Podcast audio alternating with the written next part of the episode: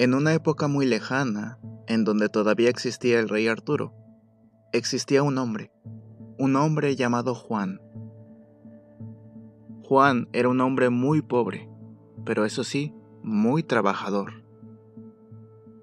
Juan trabajaba de herrero. Un día una chica apareció. Se llamaba Isabel.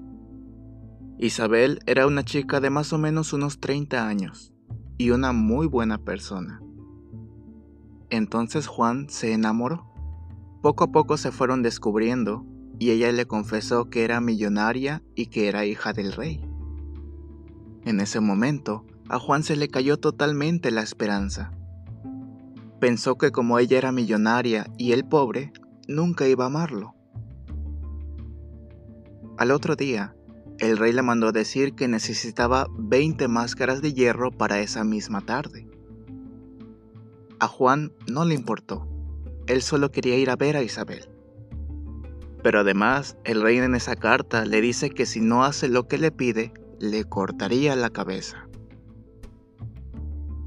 Juan llegó a hacer las 20 sin problemas. Llegó la noche y él tenía que hacer varias cosas.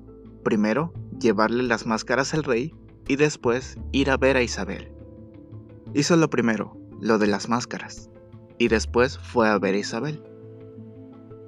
Cuando llegó a la casa de Isabel, le dejó una carta que decía, Isabel, quería decirte por medio de esta carta que estoy profundamente enamorado de ti, pero sé que no tendremos un futuro prometedor.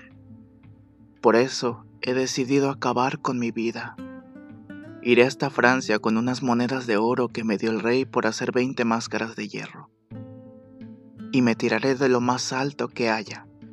Si quieres ir a ver cómo me mataré, ve, te esperaré allí. Postdata. Quiero, además, que sepas que esto lo hago por ti, porque estoy enamorado. Será mañana por la mañana. Isabel quedó totalmente destruida por dentro y arregló todo para ir. Cuando llegó a ese lugar, se encontró con personas tratando de bajar a Juan. No podían, y cuando Juan iba a dar su último paso, apareció Isabel, lo besó y le dijo que lo amaba. Pasaron tres meses, se casaron y tuvieron una hermosa hija que le pusieron Belén. Y vivieron felices por siempre.